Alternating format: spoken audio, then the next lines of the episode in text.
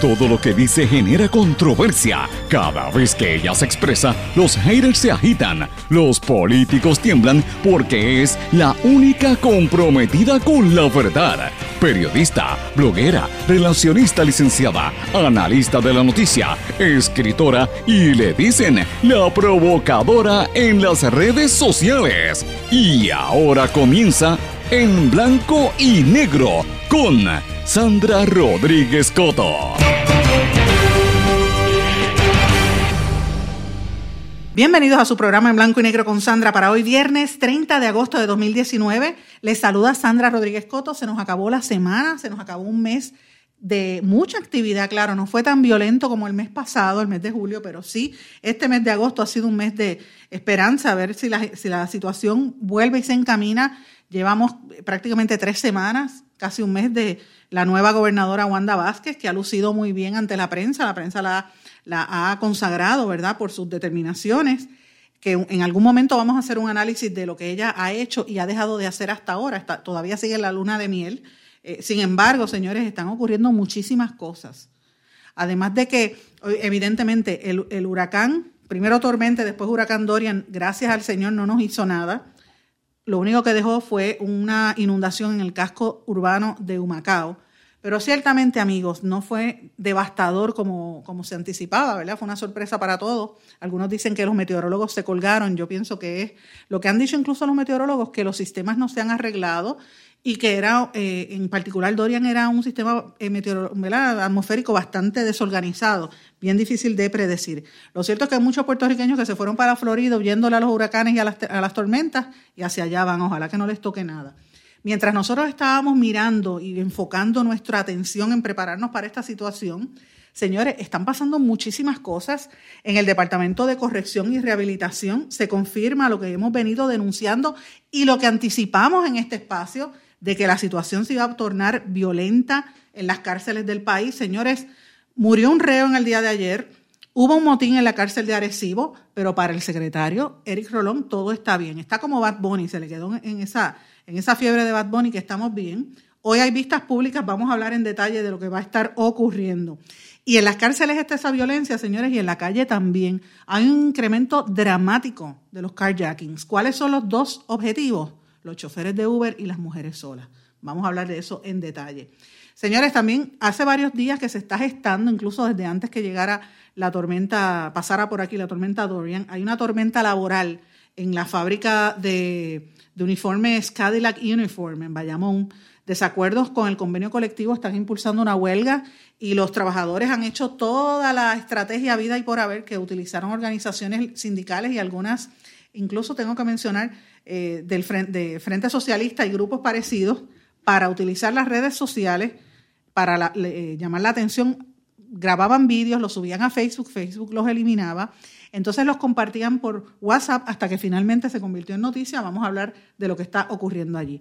Pero no es solamente en Puerto Rico donde hay noticias que quiero conversar con ustedes, mis amigos. En los Estados Unidos, el presidente Donald Trump inauguró ayer eh, formalmente la nueva Fuerza Espacial, que es una nueva rama militar del gobierno. Su objetivo es militarizar el espacio. Rusia y China reaccionaron. Tenemos que hablar en detalle de esta situación.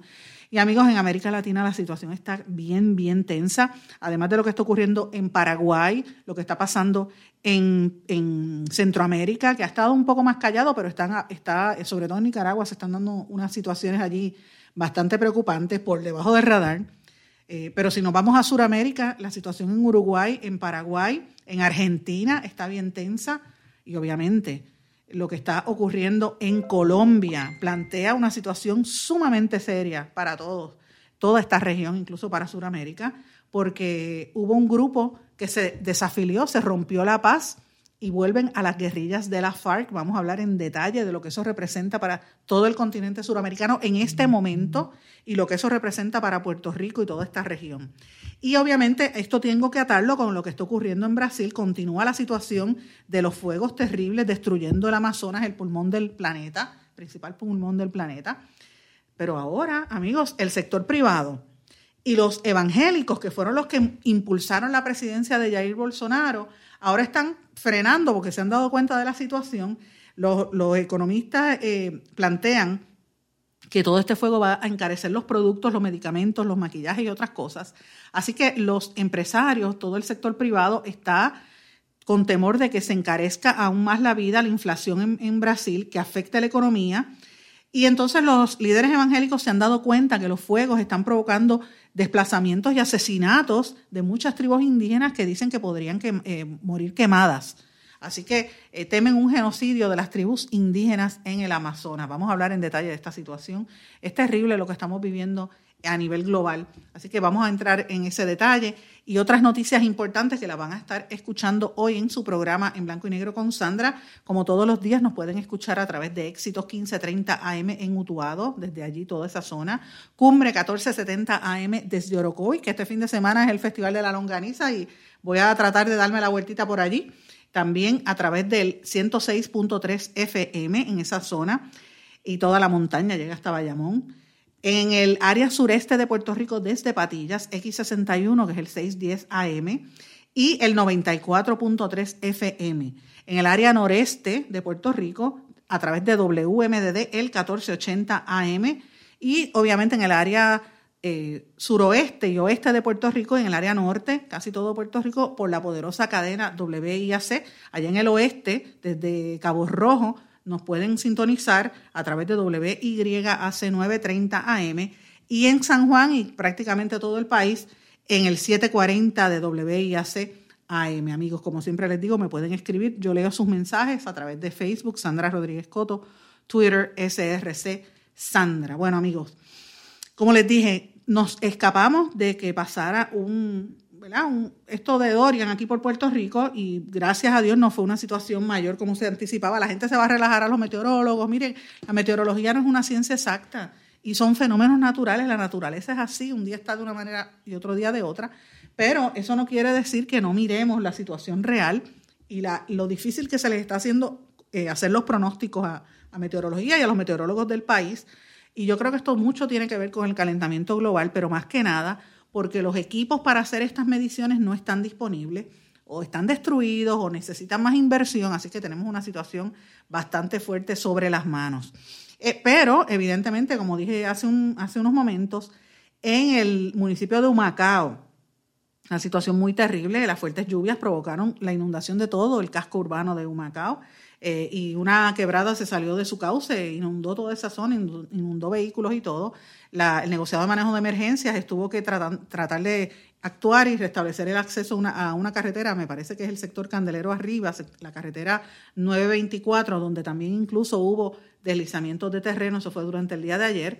Como ustedes saben, el alcalde eh, de Humacao está hospitalizado, pero el administrador municipal indicó que pues la situación estaba eh, yendo a, cayendo En, tiempo y el Servicio Nacional de Meteorología pues decía que iban a recibir cerca de dos, pulgadas de agua inmediatamente allí en, toda esa zona. Así que estamos hablando de mucha lluvia que hubo en esa situación, señores. Tenemos que, que ver también otras situaciones que están ocurriendo en Puerto Rico. La Brigada de la Autoridad de Energía Eléctrica dijo que hubo una serie de municipios que se quedaron sin el servicio Precisamente por eso, Humacao fue uno de los que estuvo sin el servicio en el día de ayer. Pero hay unas situaciones importantes que me parece a mí que debemos entrar en discusiones. Eh, y es el tema de la criminalidad y cómo está la violencia. Dije ya que las cárceles están manga por hombro, pero señores, las calles de Puerto Rico también. Yo no sé si ustedes han visto el alza en los carjackings.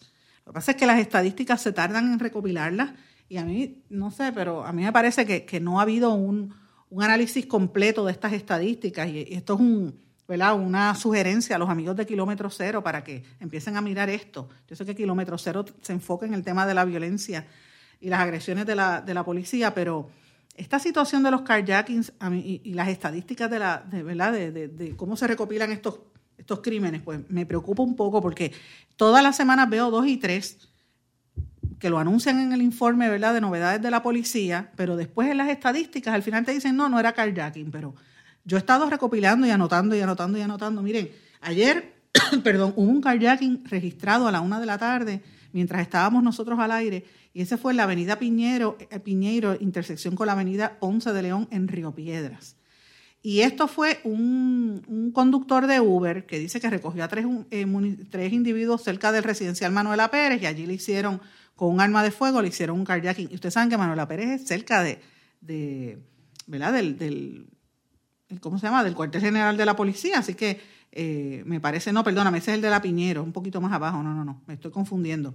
Pero bueno, sí estaba en esa área, en el Manuela Pérez, pues eh, los recogieron esos tres individuos y ellos tenían armas y le hicieron un carjacking. El, el, carro que se robaron era un Nissan Sentra modelo gris 2013, imagínate, y se lo llevaron. Y en, en Bayamón, oigan esto, porque mire lo que está pasando, no voy a entrar en detalle de todos los las noticias, porque el informe de novedades de la policía lo dice todo el tiempo, cuántos eh, asaltos, cuántos, eh, eh, la gente que entra a las casas a robar y otras agresiones, etcétera. Pero reporta la policía, fíjense qué cosa más interesante, esto fue ayer en, horas de la mañana, reportaron a eso de 8 y 47 de la mañana lo que ellos calificaron como una muerte sospechosa en el anexo 292 del edificio 5 en la cárcel regional de Bayamón atención eh, familiares de confinados y guardias de, oficiales de custodia, atención que vamos a hablar de este tema ahora. Según el informe de novedades de la policía, había una información preliminar que decía, alegando que el oficial de corrección Eric Rodríguez encontró al confinado José Dávila Quiñones, de 35 años, muerto por causas desconocidas y supuestamente presentaba hematomas en el lado derecho del pecho, una marca en el área del cuello y una hemorragia en el área de la boca. El agente Adam del Toro, eh, adscrito al precinto de Bayamón Norte, junto al agente Orlando Sánchez de homicidios del CIC de Bayamón, se encargaron de la investigación, pero decidieron no radicar. ¿Por qué yo traigo esto? Porque fíjense cómo la policía lo reporta como una muerte sospechosa, ¿verdad?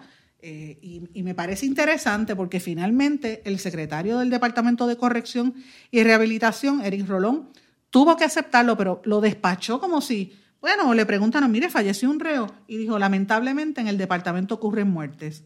Ajá. ¿Y con qué se come eso? Es una falta de respeto. Él dice, esto ocurre año tras año, sigue la tendencia de otros años, lo importante es que esto se va a investigar y tenemos una oficina que lo va a investigar internamente, bla, bla, bla, bla, bla. Dice que las muertes ocurren, eh, algunas son naturales y otras que no se pueden adjudicar quién fue el responsable y que hay que trabajar con los protocolos. Mire, señor, todo Puerto Rico sabe que los problemas que hay en corrección se deben a las tomas de decisiones que este, este individuo hizo. Sacó a la gente de allí y los puso a hacer hasta guardias de seguridad en parkings. Los guardias, los oficiales de custodia, los puso a hacer otras cosas. Hasta, hasta vigilar en faros, vigilar en otras agencias. ¿Qué es eso? Por eso es que las cárceles están manga por, hombro y la situación es bien penosa. Yo lo anticipé y esto a mí me preocupa porque eh, cuando los ánimos están caldeados, mire, los oficiales de custodia están agotados, están cansados y los reos lo saben. Entonces, si algún reo tiene algún tipo de, de, riña con algún guardia, pues se va a desquitar y el guardia lo mismo. Cuando uno tiene cansancio, uno explota y miren las situaciones. Yo no, puedo alegar que fue un guardia que lo mató, pero ¿y si fue?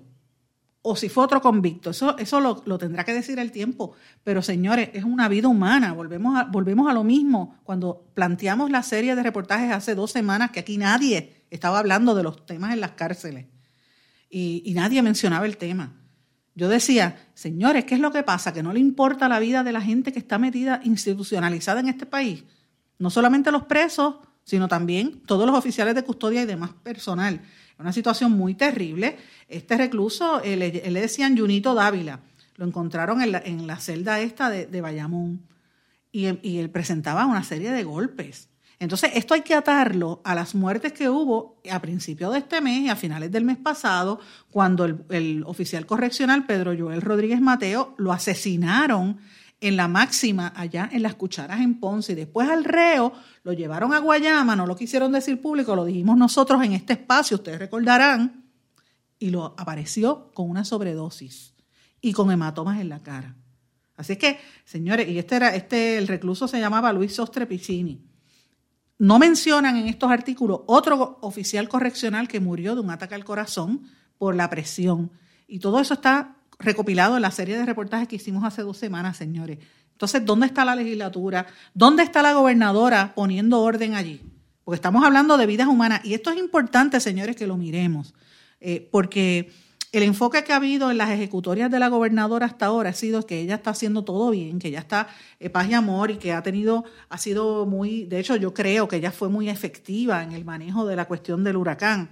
No fue, no hizo un espectáculo como, como solía hacer, no se puso los jackets amarillos, que es una ridiculez, porque no, había caído ni una gota de lluvia y yo vi gente con jacket amarillo, pero la gobernadora Wanda Rolón no lo hizo, eh, Wanda Vázquez, Wanda Rolón, Dios mío, eh, hablé de Eric Rolón, me refería a Wanda Vázquez, corrijo no lo hizo, no se puso un jacket amarillo.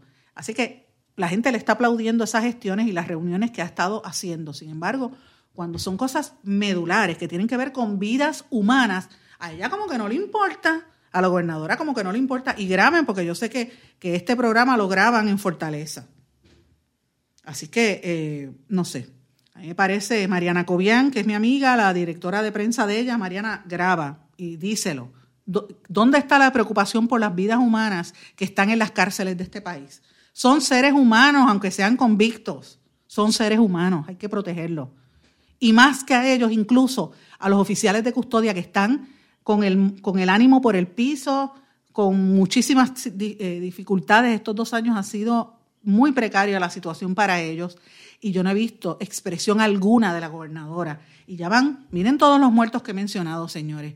Hay 25 cárceles en todo Puerto Rico con 9.080 confinados y confinadas. O sea, estamos hablando, a estas 9.000 personas usted le añade los familiares, los empleados, eh, que sean oficiales de custodia, los maestros, doctores, todo el personal. Y fácilmente hablamos de cerca de 20.000 personas. Yo creo que lo duplica, o por lo menos cerca de las 20.000 personas. Eso es la población de cualquier municipio de este país. Y el, este silencio de la gobernadora me dice mucho. No podemos olvidar que ella fue secretaria de Justicia, que ella siempre ha estado en el área de procesamiento criminal y ha mandado mucha gente a la cárcel. Eh, y podemos entrar un día en, esa discusión, pero estarán en la cárcel, pero son seres humanos, volvemos a decir, y son vidas que hay que proteger. Y esto que está pasando, lo anticipamos, que iba a haber situaciones en la cárcel. De hecho, el, el representante Jesús Manuel Ortiz lo dijo en este programa, ustedes lo escucharon entonces, yo quiero saber si ustedes han escuchado algo de la, de la, de la gobernadora. Absolutamente nada. Y miren con lo que sale este, este secretario, como si esto no fuera nada importante. Y le digo, hubo un, una reyerta bastante grande en el, en el comedor de la cárcel de Sabana Hoyos, allá en Arecibo. 38 reclusos resultaron afectados por gases lacrimógenos que utilizaron para aplacar el, el conato de motín. Y dice que los guardias penales utilizaron mano dura y agentes químicos para poder controlar a esos 38 reos. Así es que el caso fue eh, consultado con la fiscalía y no se radicaron cargos. Me refiero al, conato de motín allí en Arecibo. Yo espero que esto no siga poniéndose cada día peor porque volvemos a lo mismo. Los familiares de toda esta gente son los que están sufriendo en la calle. Y ahí es donde yo digo que tenemos que mirar cuáles son las ejecutorias y las decisiones de la gobernadora de este país ¿Ha dicho algo ella en torno a esta situación? Les pregunto yo, pues miren, yo no he escuchado nada hasta ahora. Amigos, cambiando de tema, como les dije hace poco al, comienzo del programa, hay una reyerta laboral, lleva varios días en la operación de Cadillac Uniforms, en la sede que ellos tienen en la Avenida Laurel en Bayamón, que están allí, por poco se forma bueno, una situación terrible. Ellos han estado eh, discutiendo, los empleados de la Central General de Trabajadores, la CGT, aprobaron un voto de huelga eh, porque dicen que no les están honrando los salarios y unos beneficios. Y esto provocó un cierre total de las operaciones de lavandería y suplido de textiles de la empresa. Señores, y Cadillac Uniforms es la empresa que le brinda los uniformes a una serie de instituciones médicas, los hospitales, restaurantes, hoteles y otros negocios. Así que esto paraliza el flujo de, de los camiones anaranjados. Y señores, no solamente eso, también perjudica el desarrollo de esta empresa, que cualquier empresa extranjera puede venir a traerlo. Así que eh, los, los empleados unionados están reclamando que no les están honrando sus acuerdos. Es un choque obrero patronal. Eh, que les están pagando, dice que gente que, que lleva 18 años, lo que se ganan son 7.25 a 7.50 a la hora. Y, ¿verdad? Estas son unas situaciones internas de esa entidad, pero a mí lo que me llama la atención son los métodos que han utilizado para levantar, la, eh, ¿verdad? hacer ruido y hacer que la prensa le preste atención al tema. Y hablemos de este tema. Ellos llevan desde el lunes enviando videos en Facebook, que yo los he visto. A mí me enviaron montones de gente vinculadas a, hasta las del perreo combativo me enviaron a mí por, por WhatsApp estos videos. A mí me llevó todo el mundo, líderes sindicales, gente que conozco, gente que fue a las protestas, eh, mucha gente mandándome los vídeos por WhatsApp o por o por Facebook para que estuviéramos atentos. Yo decía, bueno, pues es un problema laboral y eso es eh, obrero patronal y eso es interno, pero señores, la situación está bien fuerte. Llevan ya cuatro días de huelga y están exigiendo un mejor, eh, unas mejores condiciones de trabajo y un aumento salarial. Obviamente, eh, hay que ver en, qué etapa, en qué etapa queda esto y cómo esto va a afectar a ese mercado aquí en Puerto Rico. Señores, y antes de irnos a la pausa, brevemente estos temas a mí no me gusta cubrirlos, ustedes lo habrán notado, porque yo trato de no entrar en esta situación de casos particulares de asesinato, porque todavía está en proceso investigativo, no podemos hacer mucho comentario que digamos, es, todo sería especulativo. Y segundo, porque cuando son muertes de mujeres, yo creo que mientras más se hablen, pues más daño se le hace al país, pero esto tengo que mencionarlo porque es una noticia y fue eh, el, anuncio ayer de que la vista contra Jensen Medina, acusado por el asesinato de Arelis Mercado el pasado, eh, hace unos días atrás, ¿verdad? Va a ser televisada en el día 3 de septiembre. Eso lo aprobó el Tribunal Supremo de Puerto Rico. Así que eh, me parece interesante, vamos a estar viendo eso. Solo solicitó el Canal 2. a este señor le, está en la cárcel de Bayamón luego de que la jueza Vanessa Sánchez Velázquez aumentó su fianza, ustedes recordarán, a 1.1 millones de dólares. Contra él pesan tres cargos, asesinato en primer grado, aportación de un arma de fuego sin licencia y por disparar o apuntar con un arma. Los cargos fueron presentados el miércoles pasado, pero en aquel momento la fianza que se le impuso fue de 300 mil, la cual había logrado prestar de modo diferido. Y otra noticia importante que ya ustedes lo escucharon, Kmart sigue en picada, se va a Autocenter de Sears y van a cerrar cinco tiendas próximamente de Kmart. Así es que la, economía se sigue transformando, estas cadenas grandes están dejando el mercado de Puerto Rico eh, y es una pena porque estamos hablando de empleos que se pierden. Amigos, tenemos que irnos a una pausa y regresamos en breve en Blanco y Negro con Sandra. No se retiren, el análisis y la controversia continúa en breve, en blanco y negro, con Sandra Rodríguez Coto.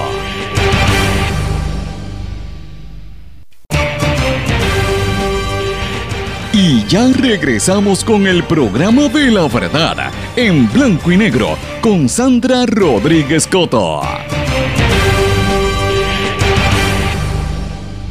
De regreso en blanco y negro con Sandra. Señores, escuchen este audio que quiero compartir con ustedes para discutir esta noticia que ha sido bien bonita, me llenó el corazón y yo sé que a todos ustedes les va a alegrar. Escuchen esto. Saludos a todos. Estoy muy contento con mi llegada a Puerto Rico luego de siete meses que ocurrió el accidente. Gracias a Dios ya estoy mucho mejor. Y puedo decir que ya puedo disfrutar de mi familia y estar con todos compartir, hacer de todo. De aquí en adelante vamos a celebrar mucho. Celebrar por la vida y por todo. Me refiero, ese que ustedes estaban escuchando ahí es el joven Alexis Joel Hernández Vélez, el muchacho estudiante de medicina que ustedes escucharon ahí hablar, llegó ayer a Puerto Rico.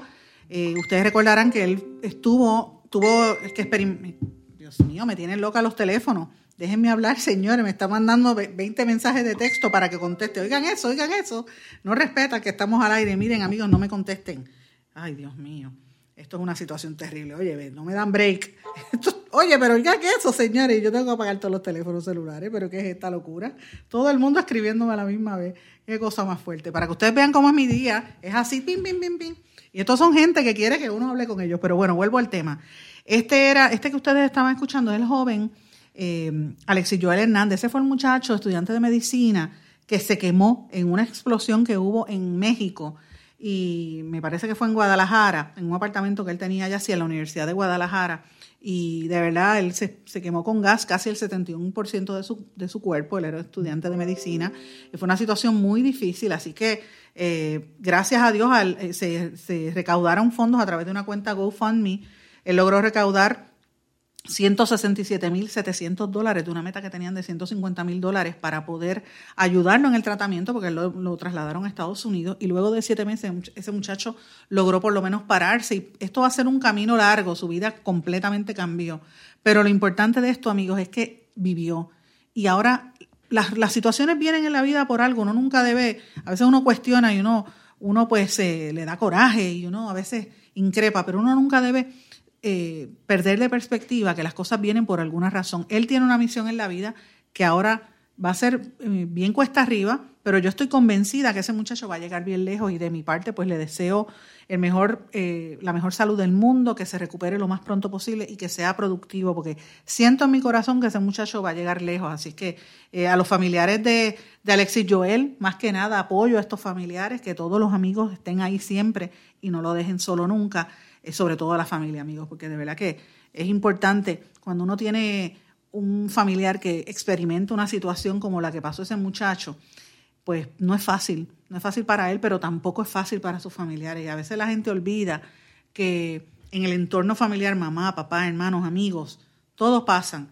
Este muchacho, eh, él, él, era bien, eh, de hecho entiendo que él era hasta misionero, bien activo en la iglesia, un buen muchacho, una familia humilde, que había logrado ir a estudiar medicina, que ese era su sueño, él quería ser eh, ¿verdad? cirujano, no sabemos si él podrá llegar a esto, pero él va a continuar tomando terapias físicas, terapias ocupacionales, para ir poco a poco logrando la movilidad.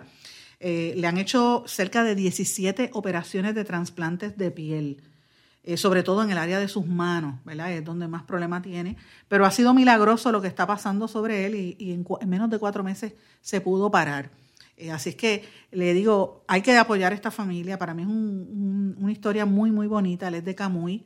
Así es que para su familia y para todos ellos, pues esperemos que se recupere lo antes posible y que pues sirva de ejemplo para todo Puerto Rico este joven puertorriqueño Alexis Joel Hernández Vélez, eh, que, llegó en la tarde de ayer. Señores, eh, un grupo, me acabo, acabo de mirar ahora que un grupo de brigadas de la Autoridad de Energía Eléctrica va a estar ayudando a la gente de Florida. La gente de Florida Power vino aquí después del huracán y fueron de los mejores que trabajaron, dicho por, por, por ejemplo, el presidente de Lutiel Jaramillo, que lo ha dicho públicamente. Pues ahora va a ser eh, el, a la inversa.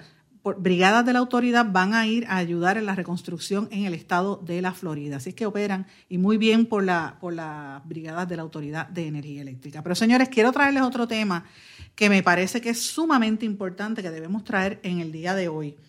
Ustedes saben todo lo que ha estado saliendo de la controversia de Donald Trump, las, expresiones que ha dicho sobre Puerto Rico, que somos el país más corrupto.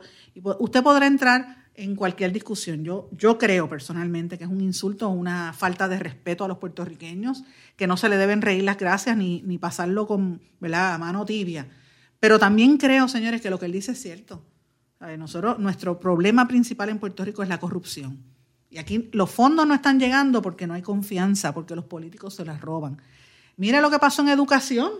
Acusada, arrestada federal, la, que era la estrella de la administración Rosselló, Julia Kelleher, que todo el mundo sabe lo que era, que ya no quería ni que, les, ni que se le acercaran los nenes de educación especial, porque es así, que ella eh, no le importaba el sufrimiento de los maestros, era arrogante, y mira dónde terminó. Angie Ávila, que todo el mundo decía que era, ay, qué mujer más decente, qué señora más seria. miren, acusada federal. Entre ambas y los otros involucrados en esto son eh, acusados de fraude por más de casi 16 millones de dólares. O sea, eh, Víctor Fajardo se queda, es un nene de teta al lado de esta. Así que es una situación fuerte. Y ese es uno de los casos nada más de muchos otros que vienen en camino, que el país lo sabe. Así que lo que dice Donald Trump también, aunque uno le, no le guste admitirlo, es la realidad Mire cuántos convictos han habido. Y los que los, persiguen son las autoridades federales.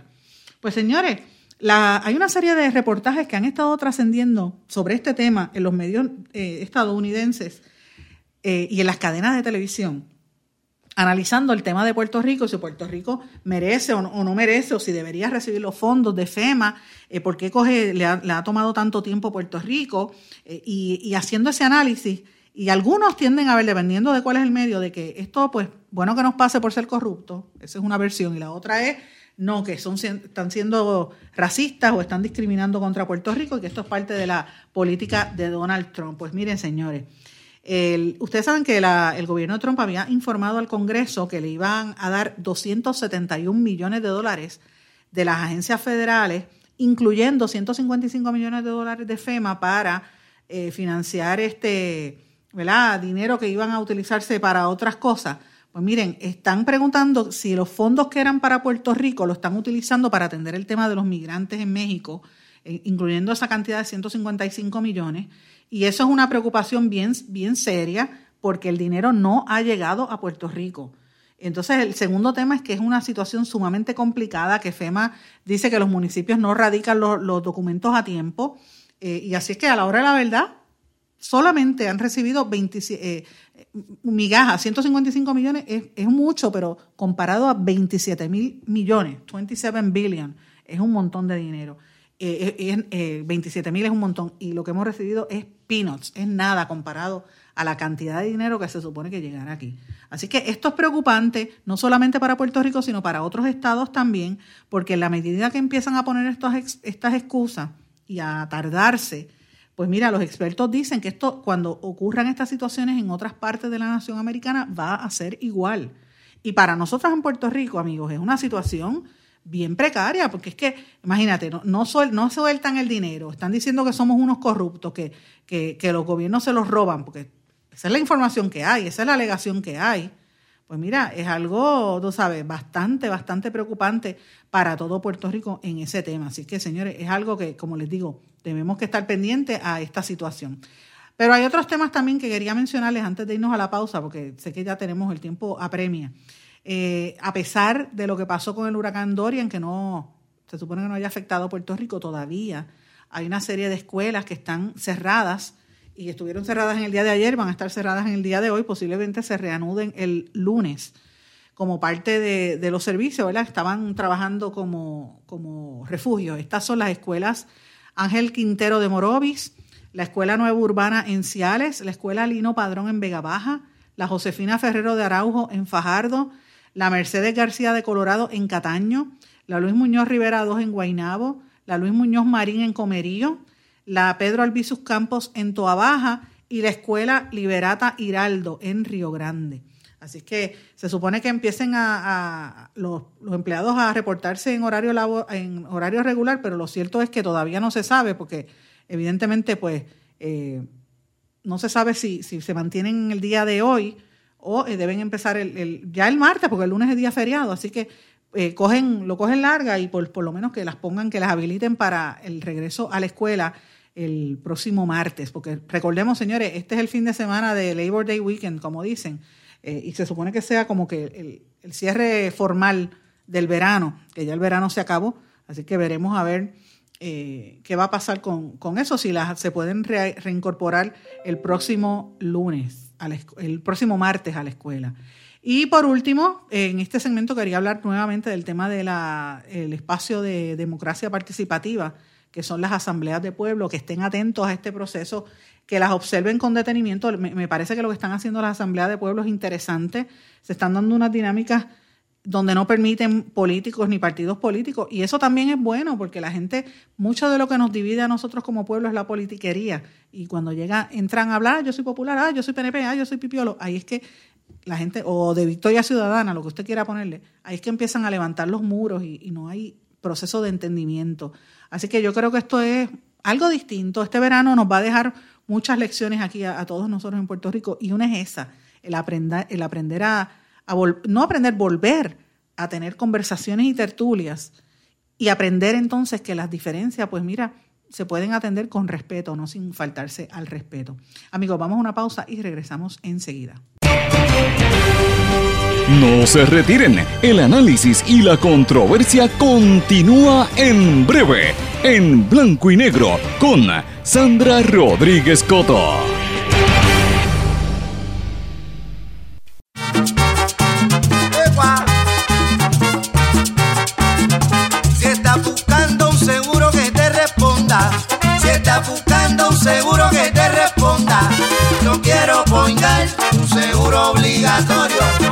Boingar 18 centros de servicio en toda la isla. Disponible 24-7 por teléfono, aplicación móvil e internet. Por eso yo, Piru, lo digo. Yo quiero poingar tu seguro obligatorio.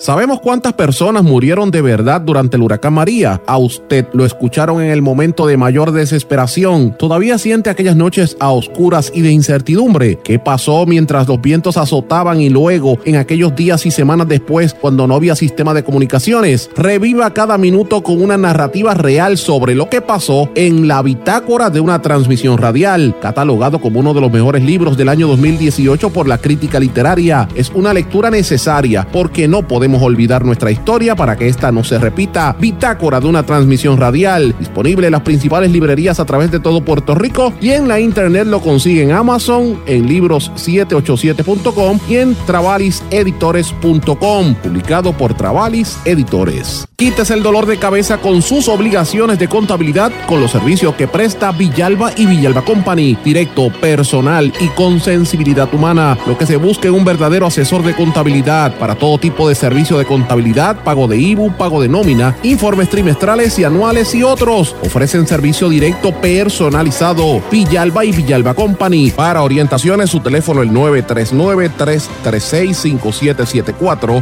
939-336-5774. 5774. El abandonar un animal es abuso y es ilegal. Si ya no puedes atender a tu perro, llévalo a un albergue o centro de control. Si lo abandonas en la calle, le estás garantizando una muerte dolorosa y segura. Evitemos tener animales sufriendo en nuestra isla. Reportar el abuso es tu responsabilidad. Así que si ves a alguien maltratando o abandonando un animal, llama inmediatamente a la policía al 787-343-2020. Comprométete. Tener una buena reputación toma esfuerzo, dedicación y tiempo. Si la reputación de su negocio, empresa o institución sin fines de lucro está siendo expuesta de forma negativa ante la opinión pública, tanto en los medios masivos como en las redes sociales, usted necesita un experto en manejo de crisis. Joy PR es una empresa especializada en este campo. Para mayor información, comuníquese con el 787-299-7303, 299-7303. Joy PR, una empresa especializada en manejo de crisis. Aspira de Puerto Rico celebra 50 años educando y transformando a Puerto Rico. Lo ha logrado potenciando las circunstancias educativas y sociales que rodean a miles de jóvenes que viven en la pobreza, a veteranos y a poblaciones en alto riesgo. Para información sobre las actividades del 50 aniversario de Aspira de Puerto Rico y sus servicios, llame al 787-641-1985. También puede acceder a www.facebook.com diagonal Aspira de Puerto Rico. Y ya regresamos con el programa de la verdad en blanco y negro con Sandra Rodríguez Coto.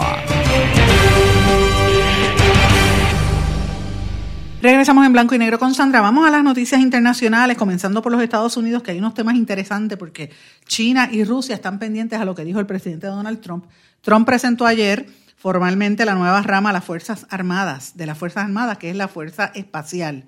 Va a contar con 87 unidades y más de 600 personas bajo el servicio eh, y van a estar atentos de, entre otras cosas, desarrollar este comando espacial que según Trump es de interés vital para los Estados Unidos y van a estar trabajando en una serie de, de capacidades, como ellos dicen, para eh, no tener restricciones en el tema del espacio y van a tener ahí, nombraron militares que venían del Air Force y de otras áreas interesantes, los, los, los, los nombramientos, las designaciones que hizo el presidente Donald Trump, van a tener eh, esas 600 personas eh, en las 87 unidades, van a participar, en, entre otras cosas, en misiones que, que el Pentágono les va a designar como advertencias de misiles, operaciones satelitales, control y apoyo espacial y otra serie de cosas, incluso el, utilizar aeronaves secretas no tripuladas eh, y otra serie de cosas en los espacios aéreos.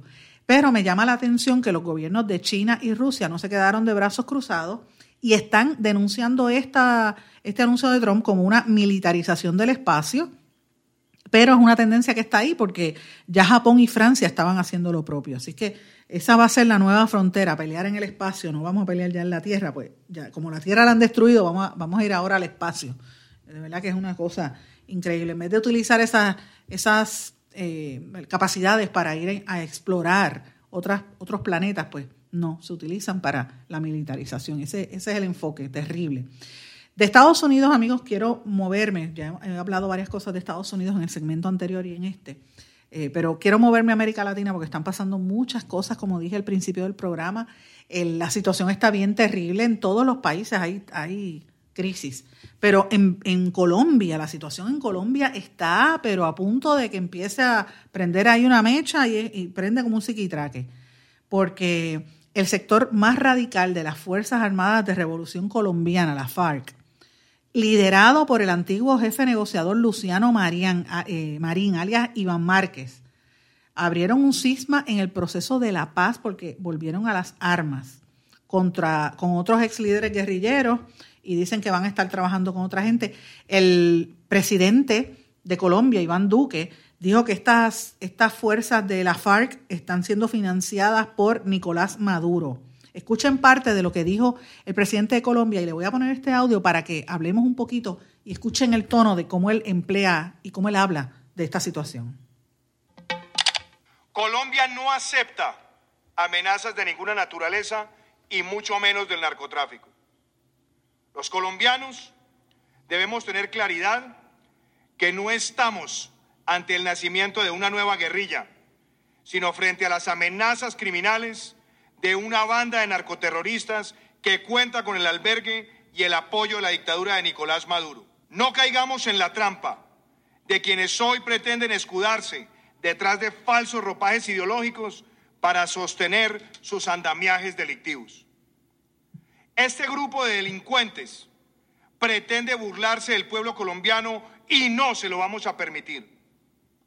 He hablado con la doctora Patricia Linares, presidente de la Justicia Especial para la Paz, frente a la urgente necesidad de la expulsión de estos criminales de la justicia transicional.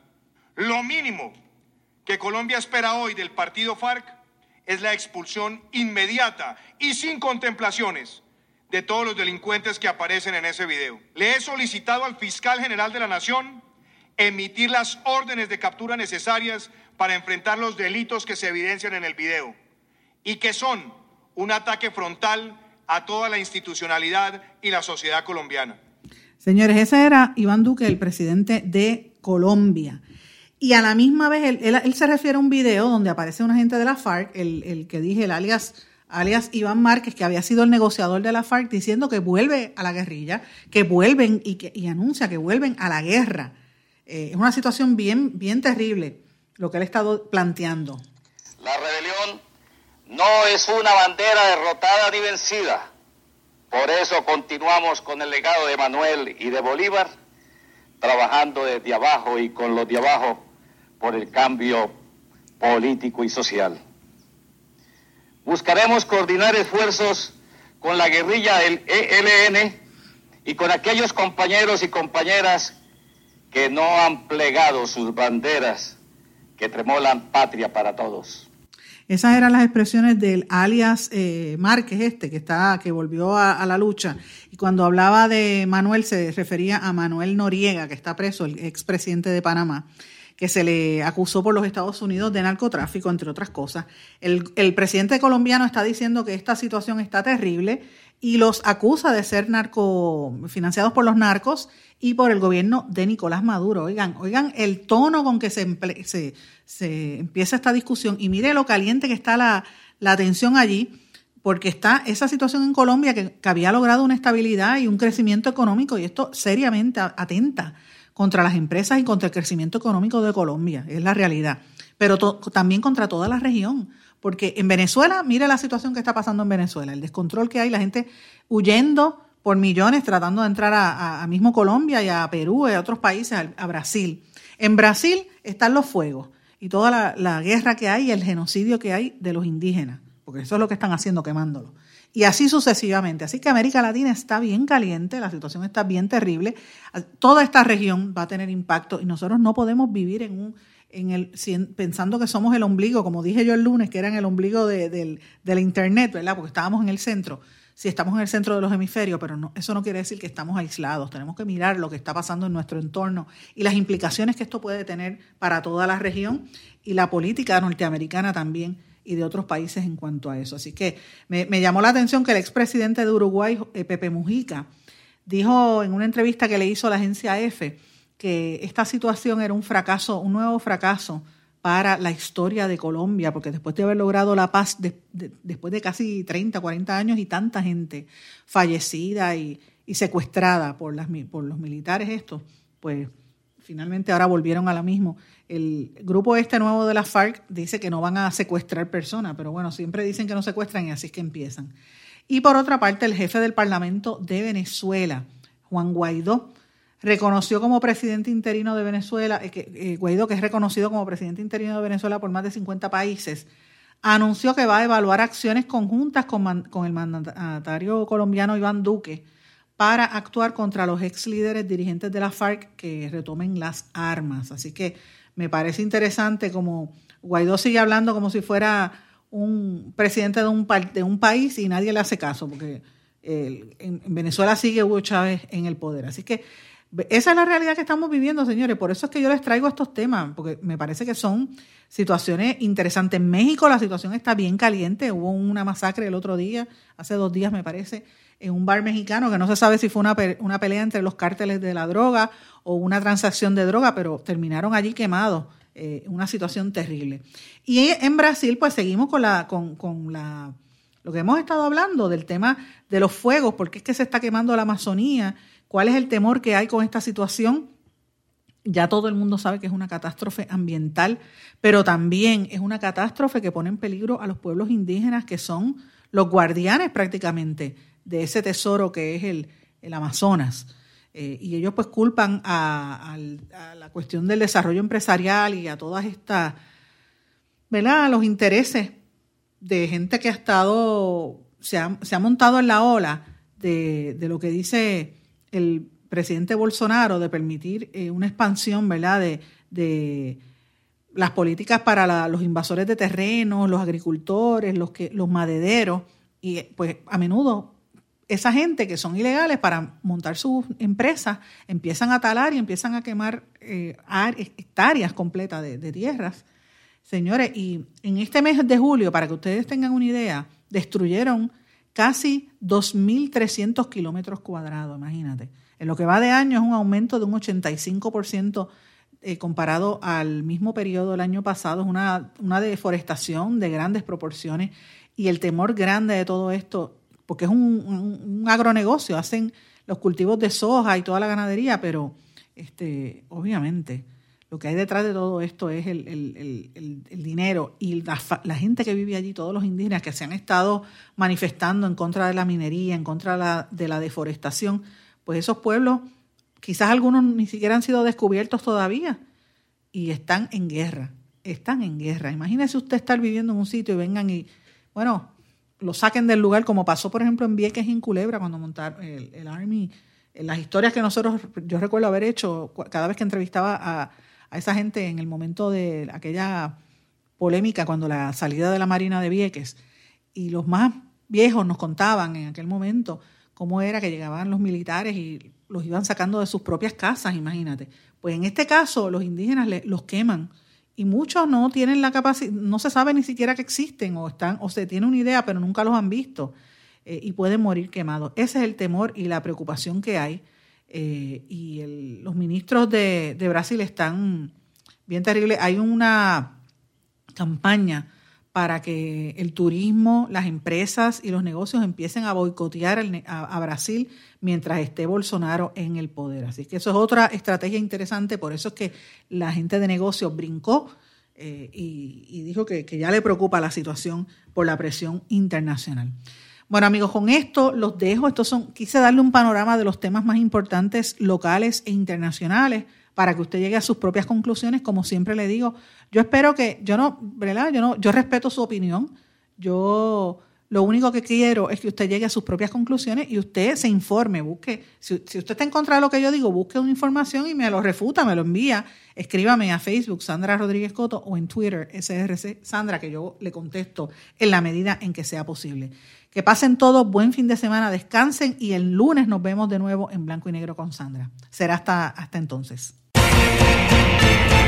¿Se quedó con ganas de más? Busque a Sandra Rodríguez Coto en las redes sociales o acceda a en blanco y negro.blogspot.com porque a la hora de decir la verdad solo hay una persona en la cual se puede confiar. Sandra Rodríguez Coto en blanco y negro.